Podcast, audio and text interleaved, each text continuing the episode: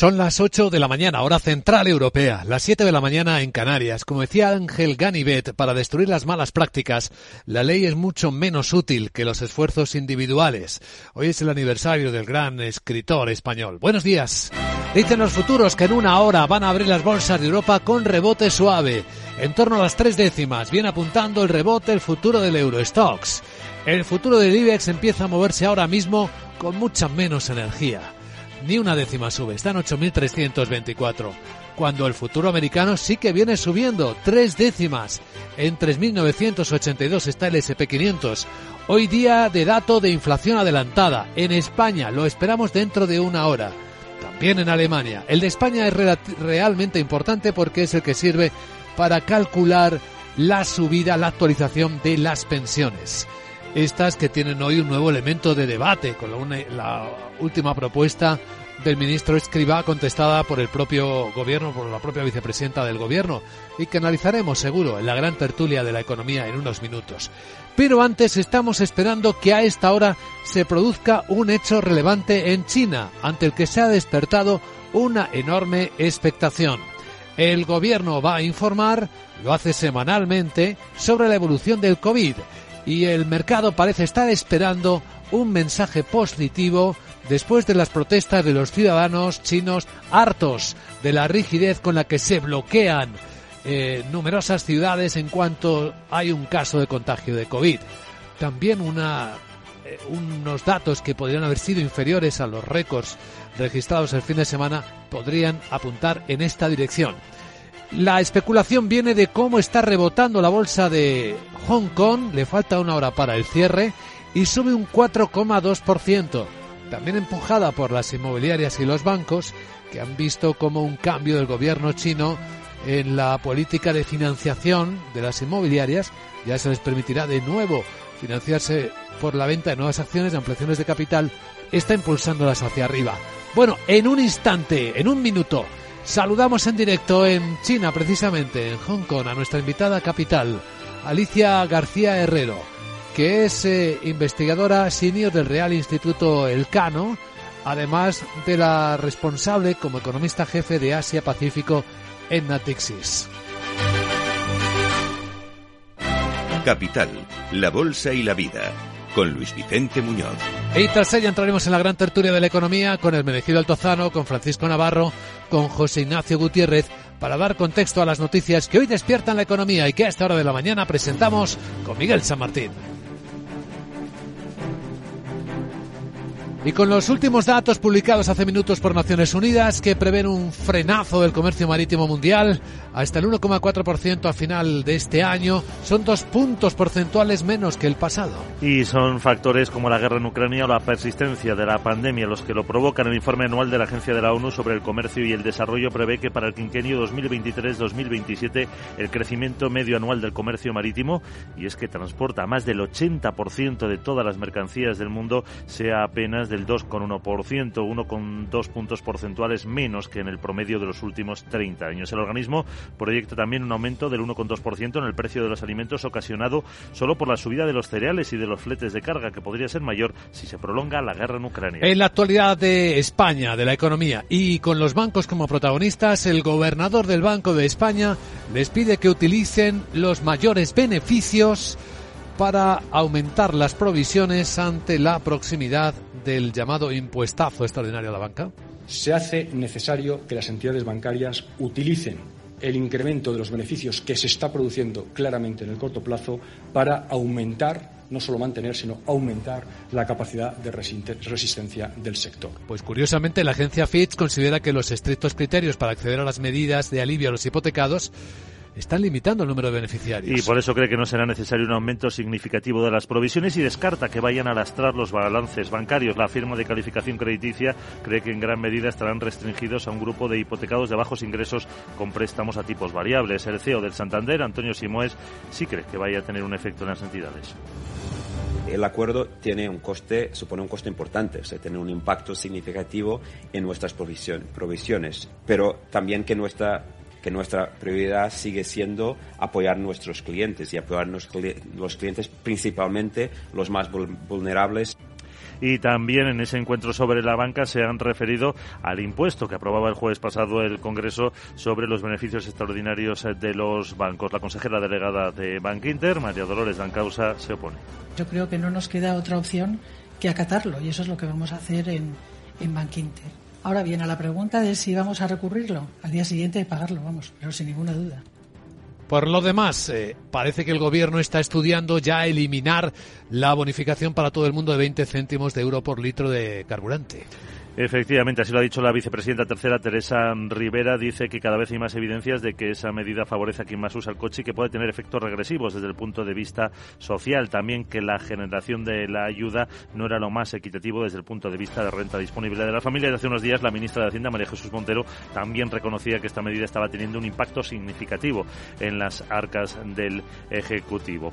Y en cuanto a la reforma del sistema de pensiones, lo último, y a lo que se opone el propio gobierno, al menos la vicepresidenta del gobierno, es a la idea de su ministro de Seguridad Social de ampliar a 30 años el cómputo para calcular la pensión pública. Esa es la idea que ha planteado los agentes sociales, una extensión de cinco años del periodo, pudiendo elegir los mejores 28. La también ministra de Trabajo, Yolanda Díaz, considera que se pierden derechos.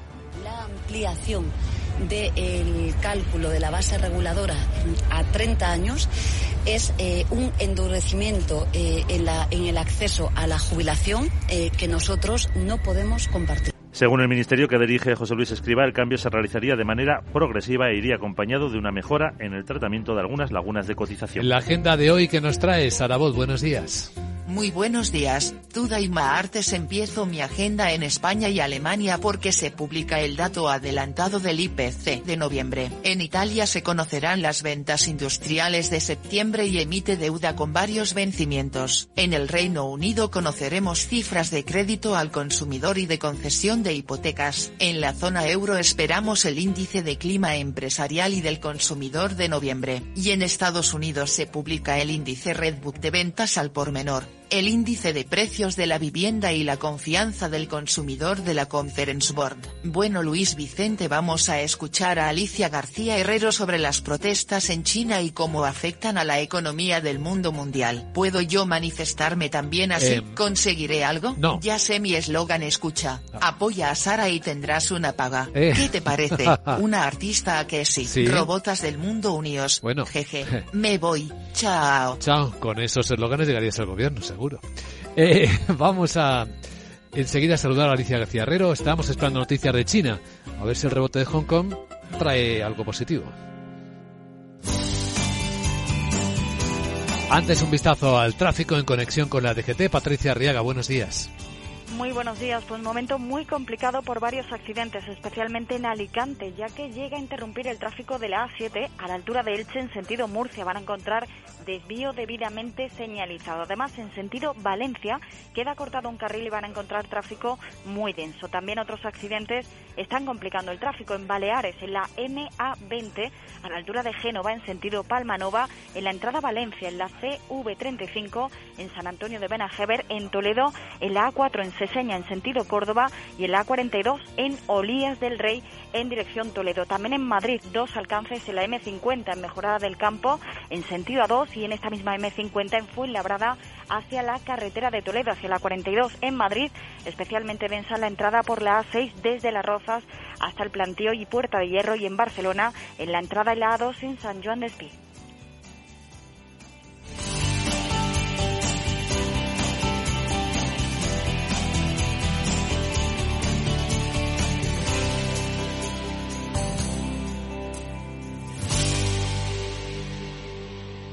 Para ti, que eres autónomo, tienes una pyme, una empresa o eres emprendedor, en el ICO estamos contigo con una amplia oferta integral de financiación, apoyando proyectos de desarrollo sostenible y fomentando la innovación y la digitalización de las empresas españolas. Infórmate en tu banco en ICO.es o llamando al 900-121-121. ICO, creemos en ti, crecemos contigo. En tiempos de incertidumbre, nuestra fortaleza es la estabilidad. En Nordea, Pensamos que el equilibrio, la fiabilidad y la experiencia importan. Nuestra estrategia Stable Return muestra un sólido comportamiento en el largo plazo para sus inversiones. Invierta en estabilidad. Invierta en tranquilidad. Descubra más en nordea.es.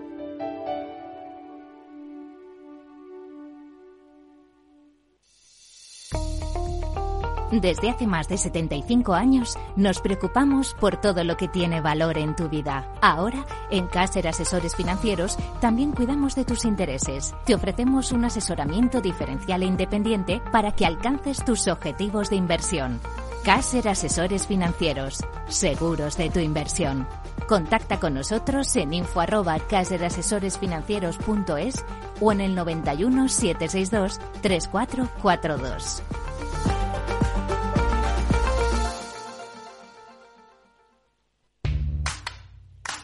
¿Te habían pagado alguna vez por aprender?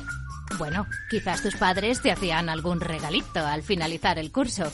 Pero, ¿te habían pagado alguna vez 200 euros por aprender de trading? El broker IG lo está haciendo. Hasta el 31 de enero, IG está dando bono de 200 euros para operar en Turbo 24. ¿Cómo conseguirlo? Abrir cuenta real, hacer el curso de tres vídeos tutoriales y aprobar el test final. Más información en IG.com. El trading de Turbo Warrants, productos cotizados, está asociado a un riesgo elevado.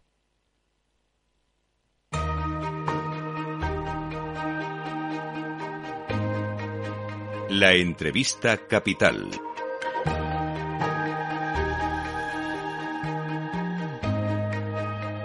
Luis Vicente Muñoz.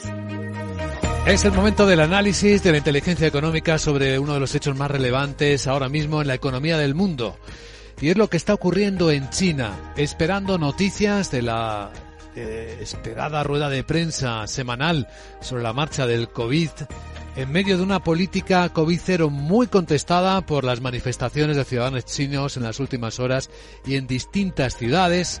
Tenemos curiosamente una espectacular subida rebote de la bolsa de Hong Kong, por encima del 4%, que no sabemos si descuenta que al menos el mensaje no va a ser más negativo.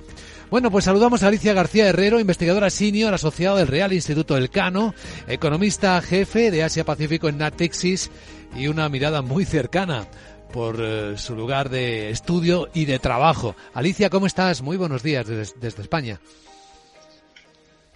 Buenos días, ¿qué tal? Eh, ¿Se espera que se aligere algo la política COVID cero tras las protestas de ciudadanos en China? Yo creo que sí, porque eh, la manera de dar la vuelta a la tortilla, como diríamos en España, que es esa idea de que Xi Jinping se ha empeñado, por decirlo así, ¿no? de, en, esta política de COVID cero, es que ya antes de las protestas se anunció una, una apertura, ¿no? El día 10 y 11 de, de noviembre. Entonces yo creo que se pueden acoger a, lo, a esas 20 medidas que, que realizaron entonces, que es cierto que los confinamientos continuaron y que la movilidad eh, en China empeoró desde el anuncio, pero el anuncio está. Entonces yo creo que se van a coger a ese anuncio y van a mostrar que, lo que dijeron lo van a hacer. ¿eh?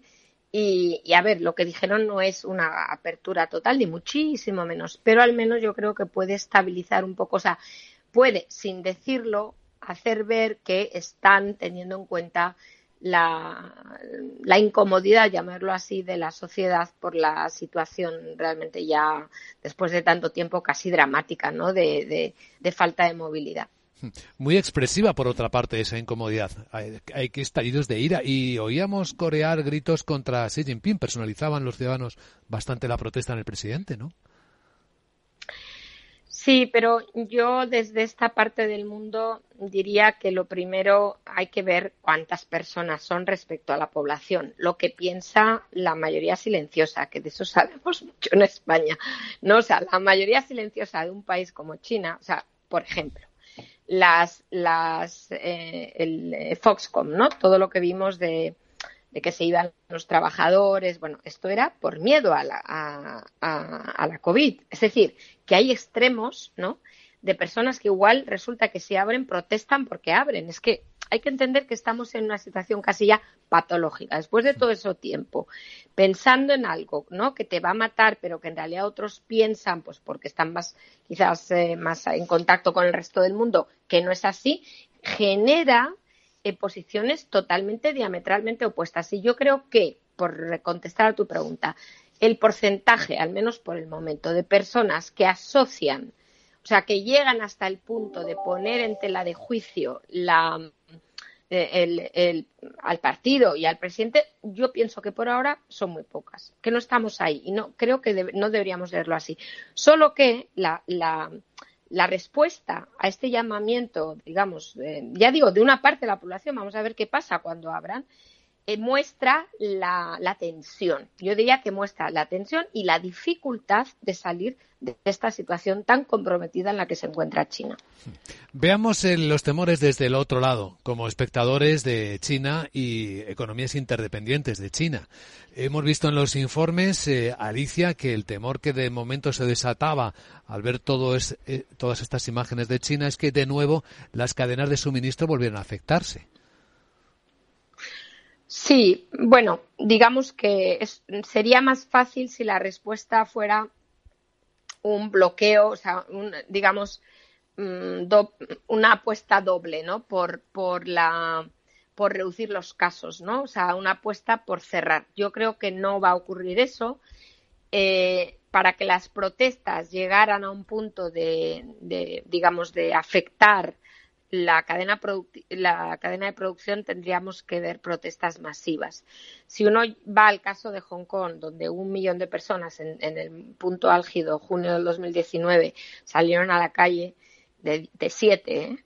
o sea, nos queda muchísimo por delante y encima ni siquiera con eso, porque ocurrió un domingo, paró la digamos el, el, sector financiero sobre todo, ni, ni ningún otro. O sea, que quiero decir que para, yo no creo que esta sea una crisis de esa naturaleza. En cambio, una ola de COVID, una nueva variante o algo, digamos, que, que, retome esa presión ¿eh? para seguir imponiendo política de COVID cero, eso sí. Pero es, este punto de las protestas yo pienso que no. Hablando de la situación de la economía china, de la, estamos hablando de la segunda economía del mundo. Alicia, eh, acabamos de ver entre las últimas horas que Djibouti ha suspendido ya los pagos a China. Eh, China es el mm. principal tenedor de, la deuda de Djibouti. Y no paga ni los préstamos, ni está pagando incluso las importaciones de energía. China empieza a tener problemas que no estaban en el mapa. Y aquí incluyo las inmobiliarias. ¿Cómo lo está atacando?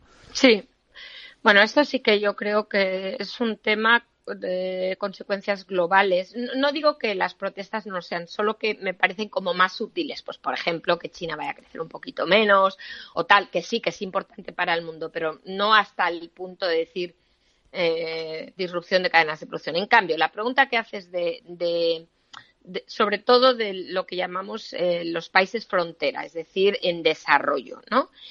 Eh, por ahora, ¿eh? Y podríamos ir a más, porque claro, la, cantidad, solo en América Latina, China ha prestado el stock que nadie conoce, porque ese es otro tema, que no hay transparencia en los datos.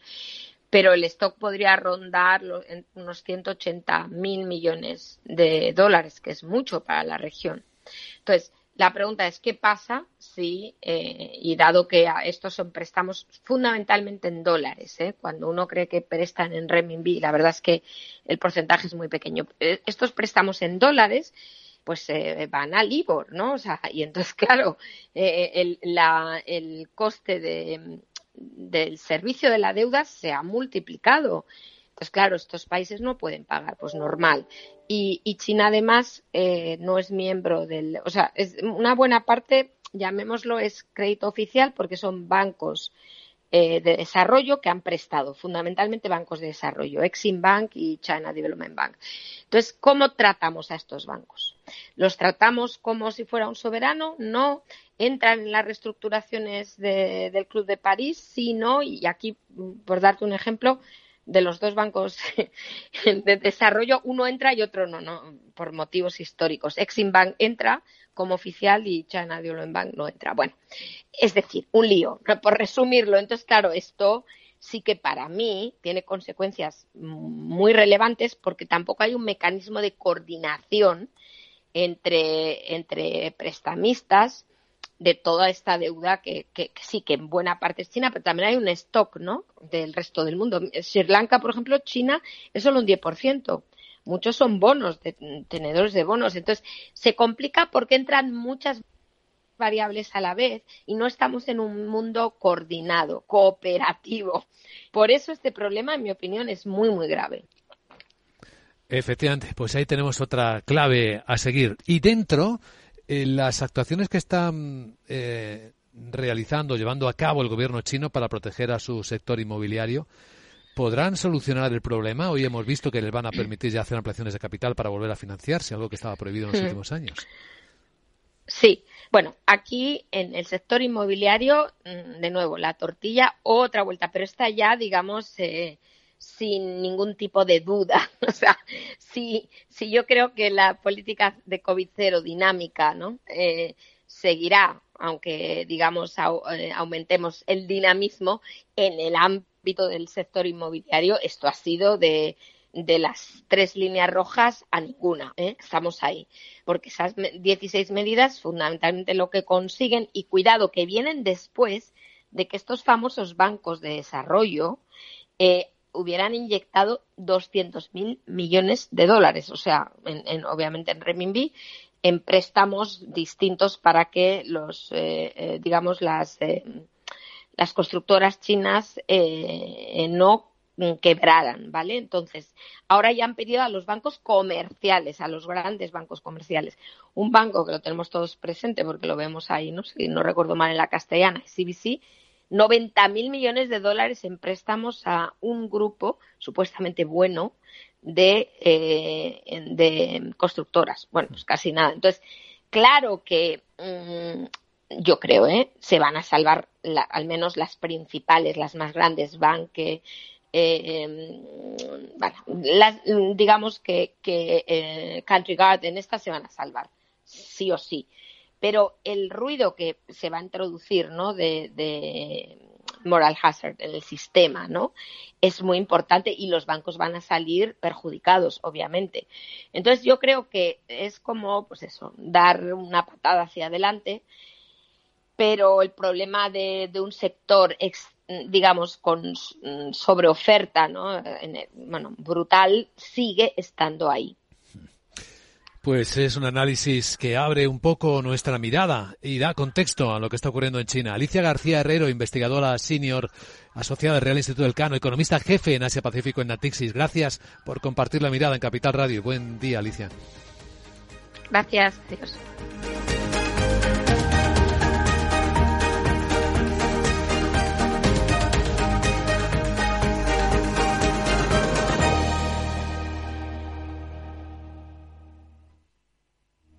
Prudencia, constancia, equilibrio y flexibilidad. Valores imprescindibles para una buena inversión. Gama de fondos Dunas Valor. La gestión independiente que sabe cómo proteger al máximo su inversión en el mar financiero. Información publicitaria de productos financieros. Consultar la información legal en nuestra web dunascapital.com. Si te da por cambiar de banco, Santander te lo pone fácil. Hacerte cliente es tan sencillo y rápido que lo puedes hacer estés donde estés, que para algo es una cuenta online. Y además, te llevas 150 euros si traes tu nómina antes del 2 de diciembre. Consulta condiciones en bancosantander.es. Santander, por ti, los primeros. Pa, pa, para, pa. Hola Luz es líder en instalaciones solares. Nos lo explica Carlota Pi, cofundadora y presidenta ejecutiva de la eléctrica. Hola Carlota. ¿Cómo estáis? ¿Qué es y en qué consiste la revolución de los tejados? En España tenemos 1.700 horas de sol al año, nos convierte en uno de los países más soleados de la Unión Europea y 10 millones de tejados residenciales que son técnicamente viables para convertirlos en generación de energía 100% verde. La revolución de los tejados es una revolución tecnológica y financiera que permite a nuestros clientes convertir sus metros cuadrados de tejados en generación de electricidad 100% verde y eso se traduce en un ahorro en sus facturas de la luz de entre un 10 y un 20%. Muchas gracias, Carlota, y hasta la próxima. Adiós. Capital Radio. Escucha lo que viene.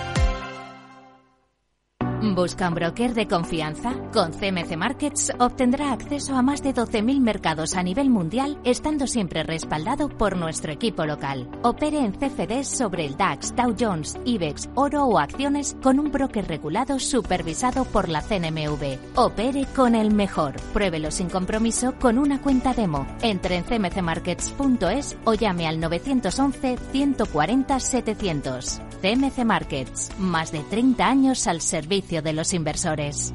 Los CFD son instrumentos complejos y están asociados a un riesgo elevado de perder dinero rápidamente debido al apalancamiento. El 78% de las cuentas de inversores minoristas pierden dinero en la comercialización con CFDs con este proveedor. Debe considerar si comprende el funcionamiento de los CFDs y si puede permitirse asumir un riesgo elevado de perder su dinero.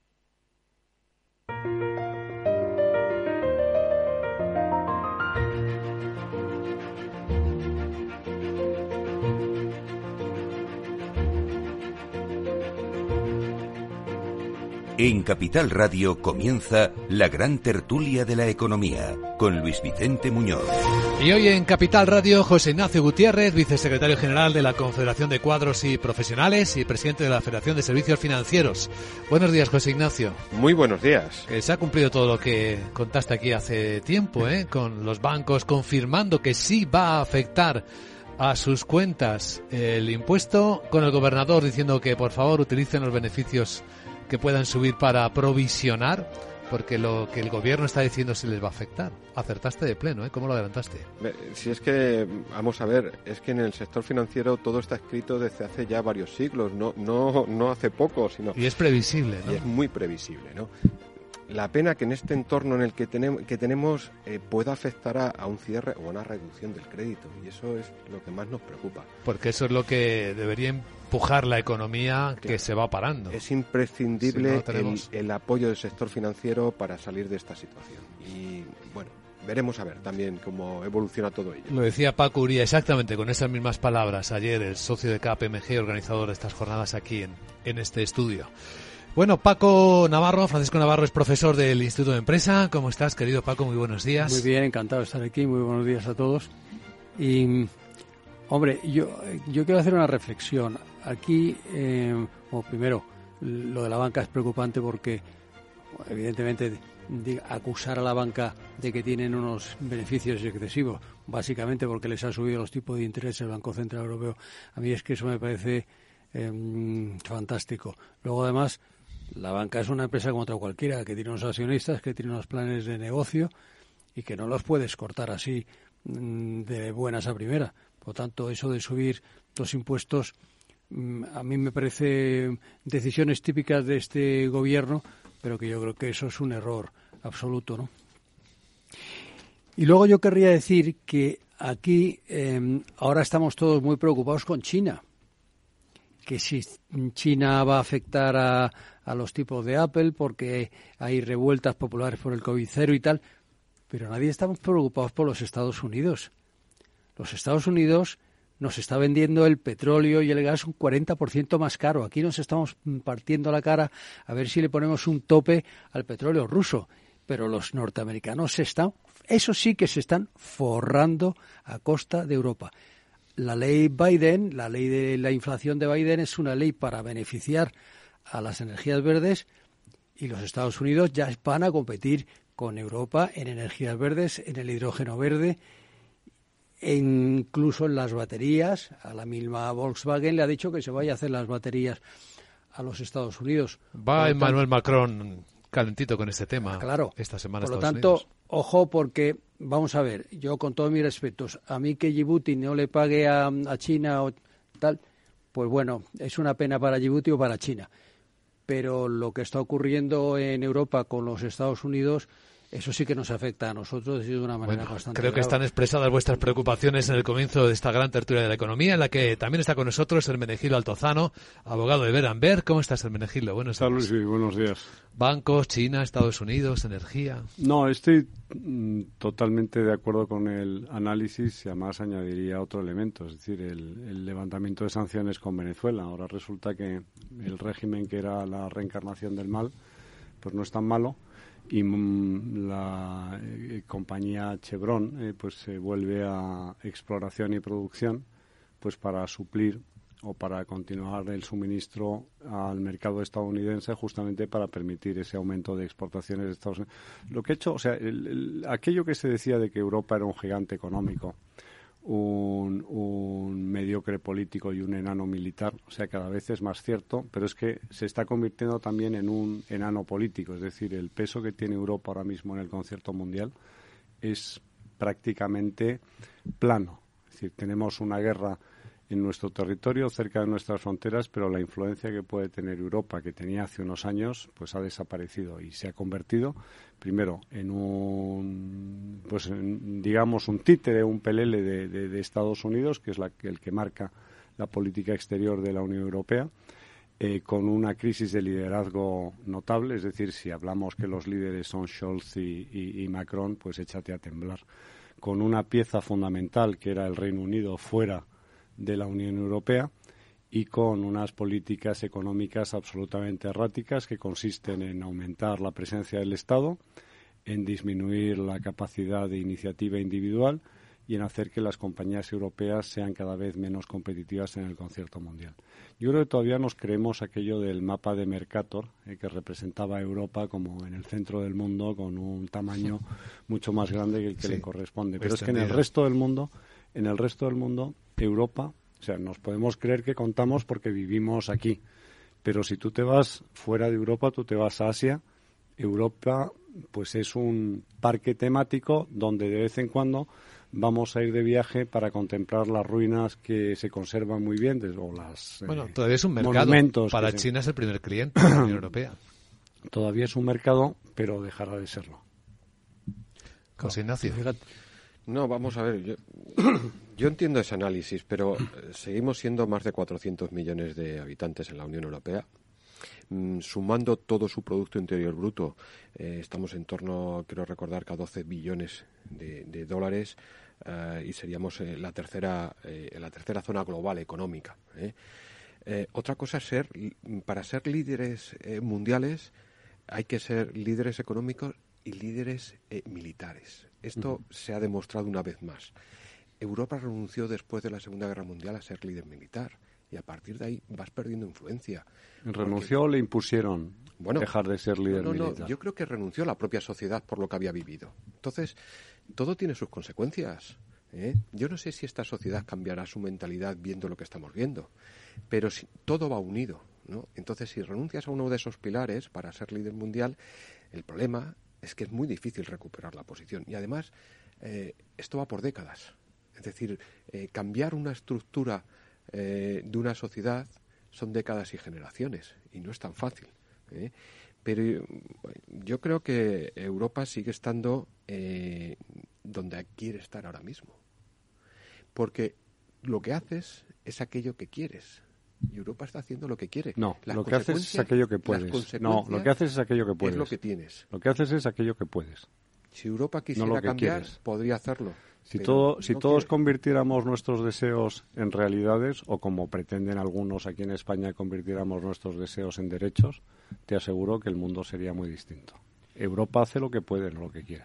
Yo, yo, coincido, que Europa hace lo que puede y lo que mal puede. Entre otras cosas, primero, porque en la política energética se ha metido, para mí, en un callejón sin salida, porque no olvidemos que los Estados Unidos, los del que hablábamos hace un momentito, ese da, navega a remo y a vela y a motor. O sea, le da a lo verde y le da a lo negro.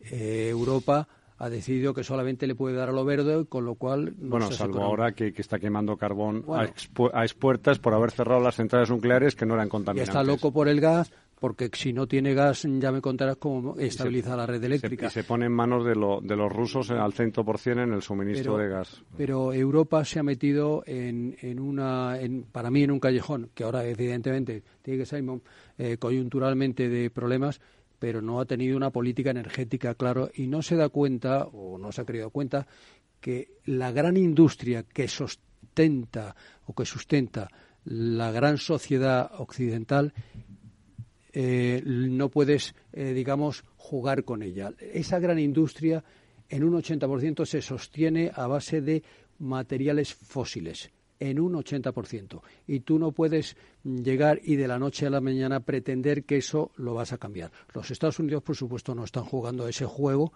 y ellos sostienen a su gran industria con lo que tengan que sostenerlo. Lo mismo hace China y lo mismo lo hace India.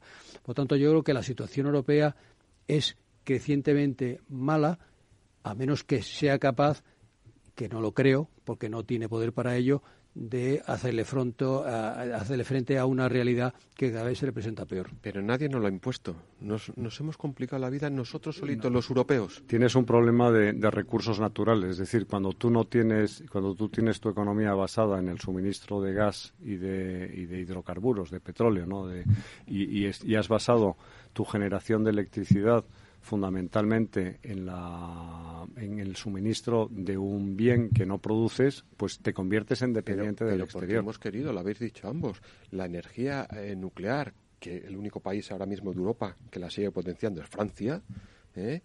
era determinante para el futuro energético del, del, conjunto de los europeos y no hemos querido apostar. bueno, Francia y Hungría y Rumanía. no, no, no, no, perdona, el 100%, el 100 dependencia energética del no, el 100% de la generación eléctrica en Hungría es de origen nuclear. Bueno, tiene una dependencia, Hungría tiene una dependencia altísima del, gas, Pero el gas es para calefacción, es decir, no, es para generación de también. Bueno, estamos en la gran tertulia de la economía. Dejadme deciros que el supuesto gran anuncio que esperábamos de China, que tendría que ver con la política de COVID cero, después de las protestas de los ciudadanos, ha sido que van a impulsar la vacunación contra los ancianos. Se ha quedado en eso. Es lo que nos está llegando ahora mismo de China. Estamos en la gran tertulia de la economía. Seguimos en un instante.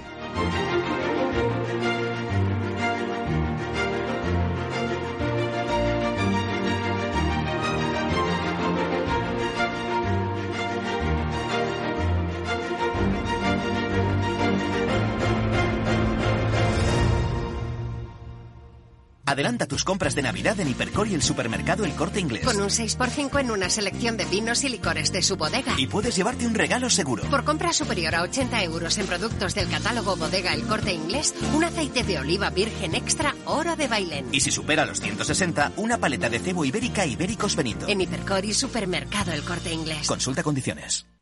Bontobel Asset Management. Calidad suiza con el objetivo de obtener rendimientos superiores a largo plazo. En Bontobel Asset Management siempre estamos a la vanguardia de las inversiones activas en bonos y acciones. Para más información, entre en nuestra página web bontobel.com barra am. Bontobel Asset Management, su especialista global en fondos de inversión. Número uno mundial en el ranking ESG de compañías eléctricas. Marca mejor valorada del sector. Primera opción del consumidor a la hora de contratar electricidad. Y ahora, ahora en Hola Luz, lideramos una revolución para transformar 10 millones de tejados en energía 100% verde para el mundo. Es la revolución de los tejados. Hola Luz. Estás escuchando la gran tertulia de la economía. Os adelanto que las bolsas de Europa van a abrir dentro de 22 minutos con subidas suaves. Ahora mismo cuatro décimas arriba el futuro del Eurostox, el del IBEX menos, entre una y dos décimas. No sé si los bancos van a pesar en esta menor subida por lo ocurrido en las últimas horas. Y el futuro americano, el SP, sube 13 puntos, tres décimas. Está en 3.983, veo en las pantallas de XTV. Si inviertes en bolsa, esto te interesa. XTB tiene la mejor tarifa del mercado para comprar y vender acciones y ETFs. No pagues comisiones hasta 100.000 euros al mes. Si inviertes en bolsa o quieres empezar, más sencillo imposible. Entras en xtb.com, abres una cuenta online y en menos de 5 minutos compra y vende acciones sin comisiones. Además, te atendemos 24 horas al día. ¿A qué esperas? Más de 500.000 clientes ya confían en xtb.com. Un broker, muchas posibilidades. xtb.com. A partir de 100.000 euros al mes, la comisión del 0,2% mínimo 10 euros Invertir implica riesgos. Bueno, y otro tema de debate, y el gobierno debate consigo mismo la última propuesta para reformar el sistema de cálculo de las pensiones. Y digo debate contra sí mismo porque el ministro Escribá propone una cosa y su compañera de gobierno, eh, Yolanda Díaz, dice que está completamente en desacuerdo. Pero bueno, es que podrían mirarse en los estudios que hace largos años vienen realizando las instituciones, como el Banco de España, que ya ha calculado lo que supondría para calcular la pensión próxima de alguien del baby boom, por ejemplo, cambiar el rango de cómputo de los 15 a los 25 años. Eso supondría cobrar un 5% menos de pensión.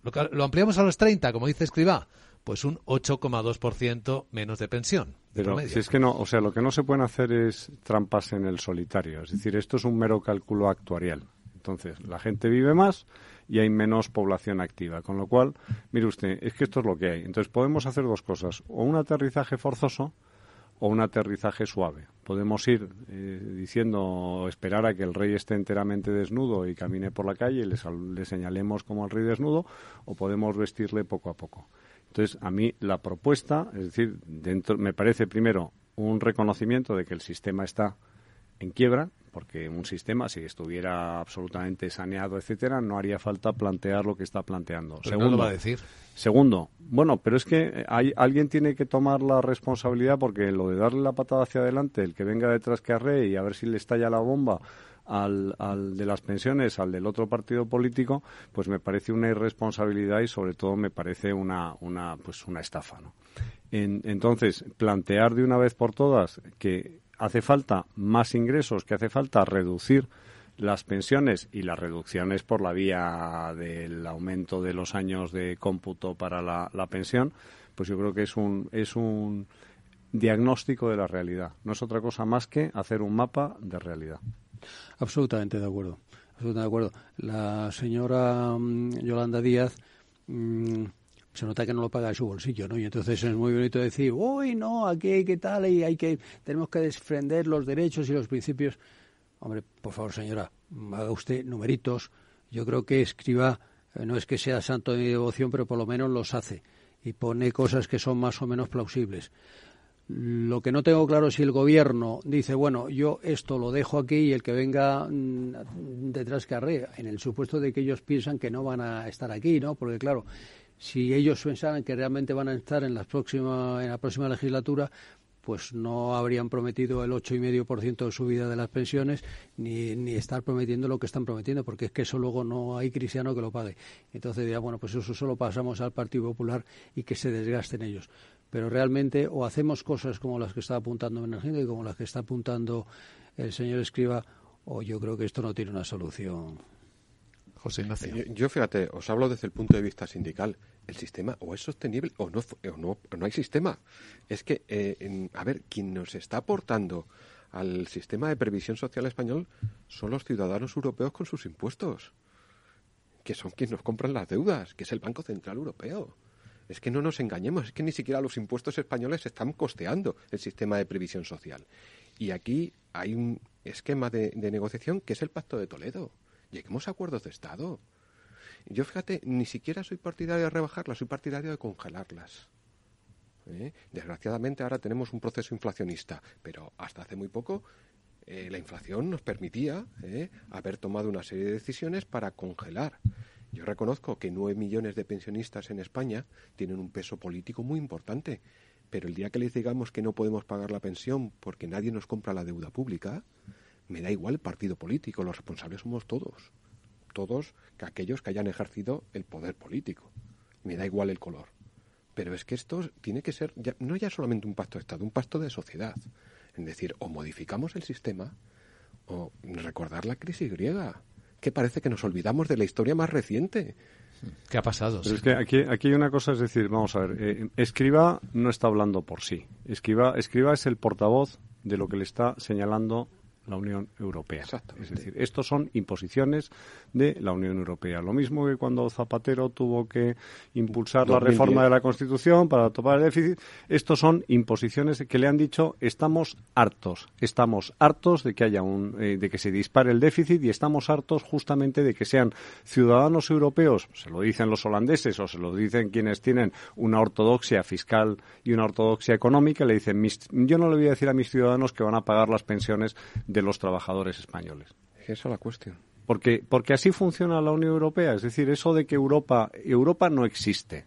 Europa no existe más que como realidad geográfica, no existe como concepto político, no existe como concepto militar, existe como una referencia, pues eh, me imagino que los sudamericanos cuando cruzan el charco dicen voy a Europa. Europa no existe, existe España, existe Francia, existe y luego existe una superestructura que tiene una duración temporal nimia en lo que es el cómputo histórico que se llama Unión Europea, que ha empezado a flaquear de una manera muy seria desde el momento en que el Reino Unido, el Reino Unido que es una pieza esencial, se ha ido. Entonces, o nos ponemos de una vez por todas eh, serios, hacer análisis serios de cómo funciona esto, o nos vamos a estrellar, como estabas diciendo muy bien. Pero lo que, es decir, a mí los ejercicios de buenismo de Yolanda Díaz y de aquí vamos a ser todos justos y benéficos, como decía la Constitución de 1812, no sirven absolutamente para nada, porque la realidad es muy tozuda y la realidad dice que si no hay una reducción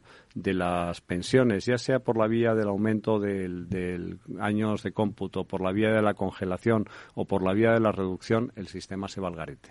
Sí, pero el problema, vamos el problema de la deuda no solamente son las pensiones, el problema es que es el endeudamiento que tiene en general el Estado. Es estructural. Exactamente, es estructural.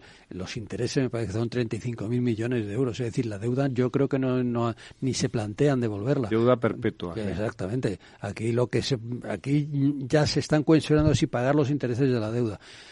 Claro, mientras nos han estado comprando deuda los del Banco Central Europeo, bien, pero ayer la mismísima Christine Lagarde pues dijo, hombre, ahora vamos a subir, eh, yo entendí que iba a subir el 0,5% los tipos de interés y tal, porque también se da cuenta de lo que tiene el territorio que tiene, pero la situación, la situación es terrorífica, la situación es terrorífica. Y yo creo que hay gente que está diciendo, bueno, yo esto lo dejo aquí montado, y chico, eh, otras generaciones vendrán a resolver este tema, pero el problema de la deuda española es irresoluble, tal como estamos. Vamos. Y además aquí, cuando oyes a los políticos decir más gasto, más gasto, más gasto, pues no lo sé. Y encima además están todos encantados de haberse conocido porque ves a la, a la ministra de Hacienda cuando aprueban los presupuestos y es que es el autobombo más gordo que he visto yo en mi vida. Ella misma se organiza que le estén cinco minutos aplaudiendo. Ella misma se lo organiza, en fin. Es una cosa increíble. Por tanto, no lo sé. Yo o somos conscientes de la realidad que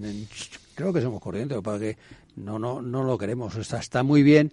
Tenemos unas elecciones y queremos mm, pues bueno, eh, seguir manteniendo la moqueta. Que se lo dejamos a nuestros hijos, a ver si lo hacen mejor que nosotros, ¿no? Nuestros nietos. pues bueno, pues dejaremos. Hemos decidido eso, ¿no? Esa es la cuestión. Sí, pero es que al final quiero decir que mm, no no es que si, si fuera esa la decisión, todavía. Es decir, si fuera una decisión consciente, pero es que muchas veces la decisión es no tomar decisiones. Entonces, digo, bueno, pues como usted ha decidido no tomar una decisión, pues se va a encontrar con la consecuencia que te están poniendo sobre la mesa todos los analistas. Si esto es muy sencillo, si esto son matemáticas, si es que no es más que eso, es decir, esto es muy elemental. Mire usted, yo ingreso 10 y gasto 12.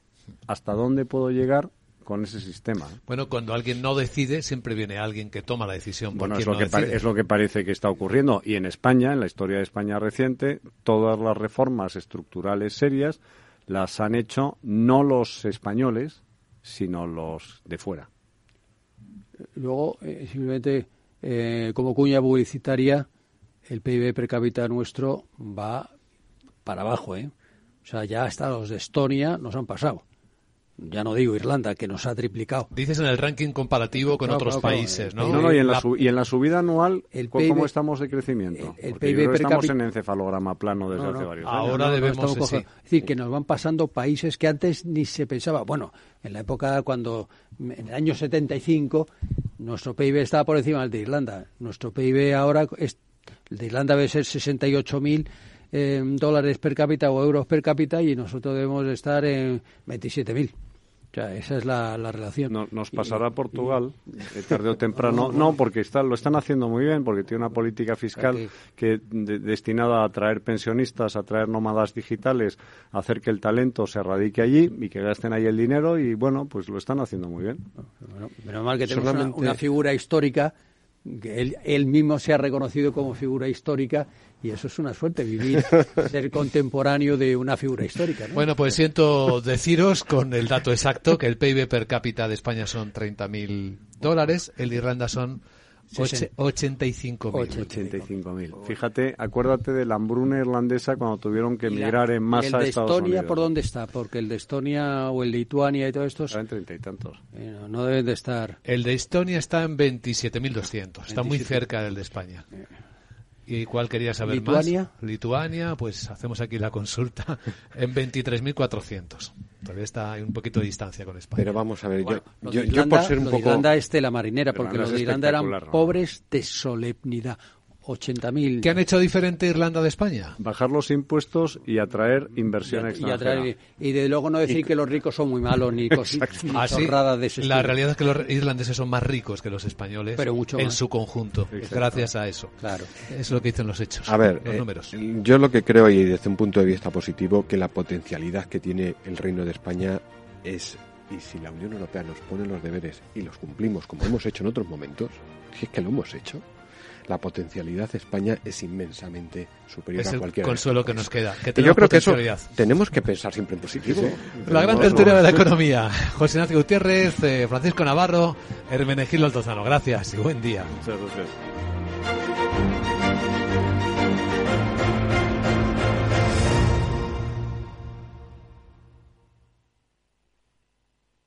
Hoy en día encontrar la herramienta que pueda resistir el paso del tiempo es fundamental en la renta fija. Es por eso que MFS Investment Management adopta un enfoque Active 360. Visite mfs.com barra Active 360. De comercial de gasolina a ser un famoso cocinero con 65. ¿Cuál es la receta? Hay que exprimir la vida. ¿Tú también quieres hacer cosas increíbles en tu jubilación? Mafre presenta el programa Tu Futuro, la gestión de planes de pensiones que se adapta a ti ahora hasta con un 4% de bonificación por traslado. Consulta condiciones en tu oficina Mafre o en mafre.es. Si te consideras un apasionado de los mercados financieros y te interesa la bolsa, debes saber que comprar o vender acciones y ETFs con XTB no tiene ninguna comisión hasta 100.000 euros. Abre tu cuenta 100% online en 5 minutos. Un broker, muchas posibilidades. XTB.com. A partir de 100.000 euros al mes, comisión del 0,2%, mínimo 10 euros. Invertir implica riesgos.